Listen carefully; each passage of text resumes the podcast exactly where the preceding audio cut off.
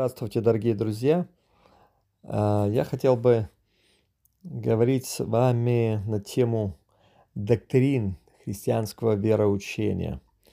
А, в эти доктрины входят разные темы, мы будем затрагивать их, такие темы, как и доктрина священного писания, доктрина Иисуса Христа, доктрина Бога, доктрина Святого Духа, то есть разные-разные-разные такие темы мы будем с вами поднимать, которые помогут нам твердо стоять на основании христианского вероучения.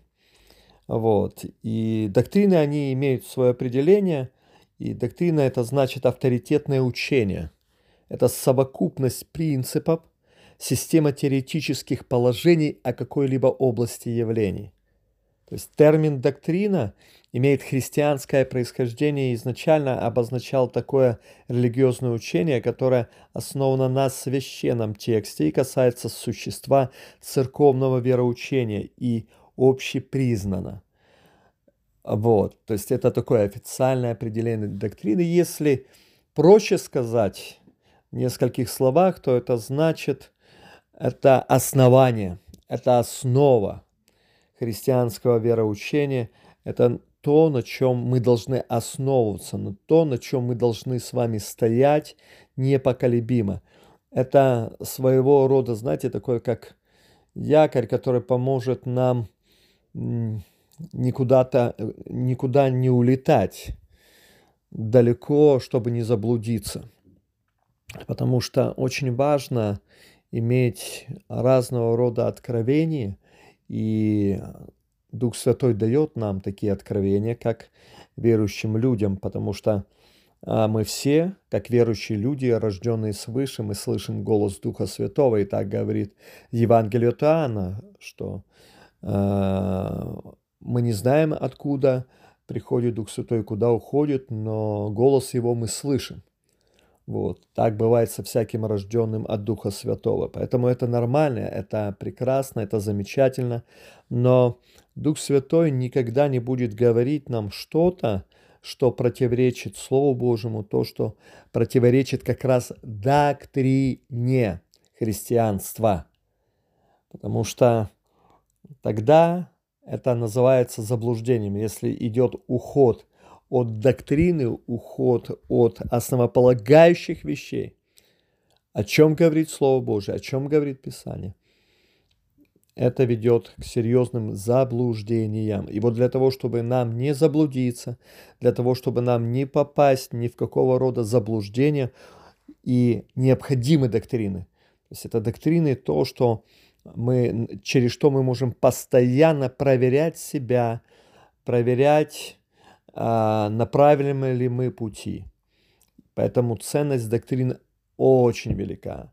К сожалению, многие, отвергнув доктрины или никогда не изучая доктрины, сегодня находятся в очень серьезных заблуждениях, находятся в серьезных проблемах, и в конце концов такие люди терпят кораблекрушение вере или, э, знаете, создают какие-то учения, которые абсолютно ничего общего не имеют со Словом Божьим, ничего общего не имеют с христианством и так дальше и тому подобное. Поэтому, чтобы обезопасить себя, чтобы э, нам не заблудиться, нам нужно знать доктрины, нам нужно изучать доктрины, нам нужно периодически возвращаться к доктринам, э, именно к основополагающим вещам нашей веры. И сегодня как раз наш разговор, мои дорогие друзья, будет о доктрине священного писания. Сегодня мы с вами будем говорить о доктрине священного писания. И это также одна из основополагающих тем, которые нам важно знать, понимать, в которой важно разбираться. И э, я верю, Господь даст нам положить это правильное основание и потом на этом основании стоять непоколебимо. Начнем, дорогие друзья, мы э, с в Библии. Вот, и прежде всего поговорим, мои дорогие друзья, о том, что э, точность Писания, она велика, и вот как раз первые книжники и фарисеи, которые а, и передавали, переписывали священное писание, они в самом деле достойны абсолютных аплодисментов, потому что а, перед тем, как в их рядах началось развращение, они абсолютно выполнили свои обязанности, потому что именно благодаря им мы сегодня знаем Писание с точностью и надежностью в каждой букве, мои дорогие друзья. Потому что они испол- э, использовали абсолютно экстраординарные средства проверок и сопоставлений для передачи нам священных писаний с максимальной точностью, и это в самом деле заслуживает очень ну, серьезной а, похвалы за ту работу, которую они совершили. И знаете, а, вот эта серьезность отношения к своему делу, она описана, а, ну, вернее, ну и описана, но звучит в словах одного равина, который также занимался а, переписыванием Писания. Я хотел бы его процитировать вам, мои дорогие друзья. Смотрите, что говорит слово. Ой, не слово, простите, пожалуйста, а то, что говорит этот равин. Будьте предельно осторожны, когда совершаете свою работу, поскольку ваш труд – работа небес, чтобы не удалить и не добавить букву к рукописи и не стать разрушителем мира. Вот это отношение, мои дорогие друзья, и оно в самом деле, как я начал говорить, заслуживает аплодисментов. Итак, мои дорогие друзья, язык, на котором был написан Ветхий Завет, это еврейский и арамейский языки, то есть а, поздний разговорный язык евреев. Язык Нового Завета – это греческий, получивший повсеместное распространение после завоевания Александра Македонского Израиля. И, и есть два основных известных перевода Библии, с которых делались остальные переводы. Это масорецкие и кумранские рукописи. Также есть, также есть перевод э, Септуагинта. Вот это значит перевод 70 старцев. Это собрание переводов Ветхого Завета на древнегреческий язык, которые были выполнены в третьем, первом, с третьего по первый века до нашей эры в Александрии. Или, ну, чтобы было, может, для кого-то более понятно, это до Рождества Христова, да, мои дорогие друзья? Название Септуагинта уже фиксируется в трудах Августина Аврелия, который кратко пересказал историю ее перевода. То есть и Септуагинта является самым старым известным переводом Ветхого Завета на древний греческий язык, дорогие друзья.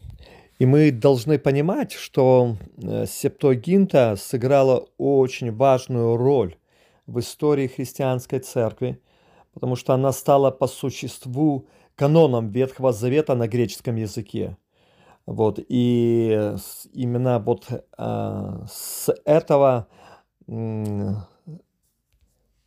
этого перевода а, впоследствии были сделаны переводы на другие языки, в том числе первый перевод на церковно-славянский язык.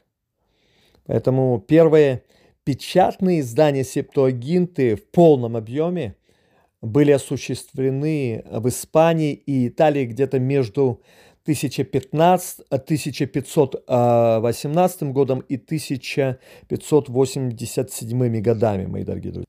Следующий перевод – это вульгата. Это латинский перевод Священного Писания, и он восходит еще к трудам блаженного Иеронима. И э, получается, что уже с 16 века вульгата является официальным латинск... э, официальной латинской Библией католической церкви.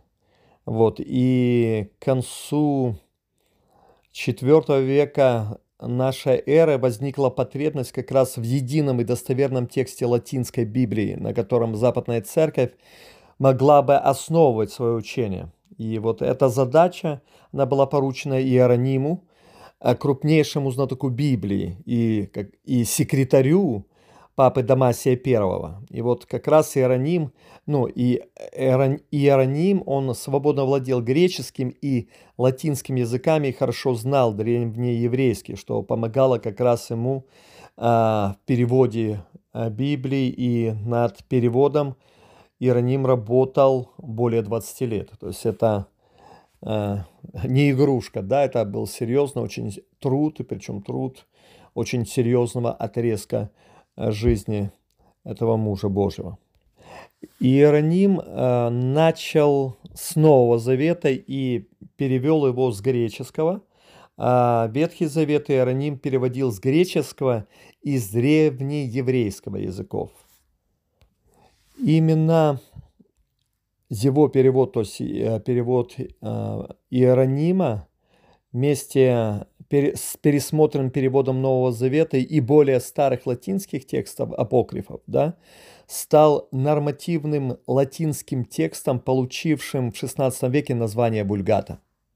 Вот как раз тексты Бульгаты были вос, а, э, воспред, э, а, воспроизведены немецким э, типографом Иоганном Гутенбергом в его первой печатной книге 1450 1956 году. Первое издание «Вульгаты» было выпущено в 1528 году во Франции Робертом Этьеном. А в 1546 году на Триденском соборе был официально признан авторитет Вульгаты и принято постановление о ее изданиях. Что же касается синодального перевода, который используется да, в, э, ну, в славянской Библии, это, ну, это такой устоявшийся термин, который обозначает перевод книг Священного Писания на русский язык. И он был осуществлен в течение XIX века и утвержден Святейшим правительствующим синодом для домашнего, а не, но не богослужебного чтения. Вот. Для синодальной Библии перевод книг Ветхого Завета осуществлялся с иврита, то есть масоретского текста с некоторым учетом церковнославянского текста, восходящего к переводу 70 толковников. И перевод Нового Завета был выполнен с греческого оригинала. Это все мы говорим с вами о синодальном переводе Библии.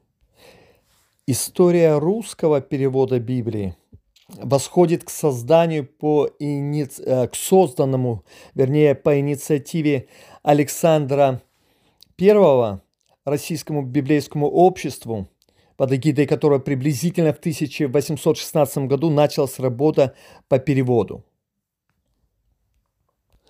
В конце 1815 года, по возвращении в Россию, Александр Э, первый, когда ознакомился с издательской деятельностью вот как раз Российского библейского общества, устно повелел его президенту, оберпрокурору Священного Синода князю Гали, э, Голицыну, предложить Синоду свое желание.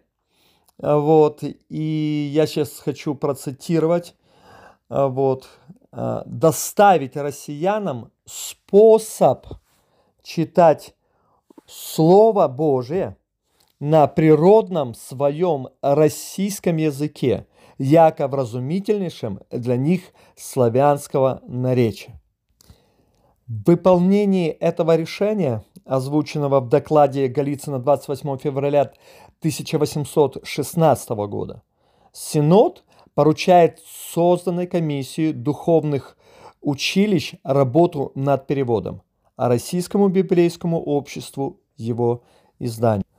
Уже к 1817 году э, были закончены четыре Евангелия, а в 1818 году были закончены Деяния апостолов. К 1820 году было закончено, были закончены послания и откровения вернее, не, не откровение, а откровение Иоанна Благослова, да? Уже в 1820 году вышло первое полное издание Нового Завета И в 1823 году а, был а, напечатан Новый Завет и Псалтырь. Что важно также знать, что изначально э, библейские тексты не имели разделения на главы и стихи. Это было сделано позднее для, удобств, для удобства как раз нас с вами, для удобства чтения. Настоящее деление на главы было э, произведено э, Лангтоном, архиепископом Кентерберийским, э, где-то в 1227 году, уже по Рождеству Христова. Отделение на стихи э, было э, сделано э, Штефен, Штефанусом, это книгопечатником, где-то в 1551 году по Рождеству Христову. То есть это, знаете, это вот такая вот краткая, я хотел без особого углубления дать небольшую информацию о переводах, чтобы мы понимали, знали, что это, ну, как это переводилось.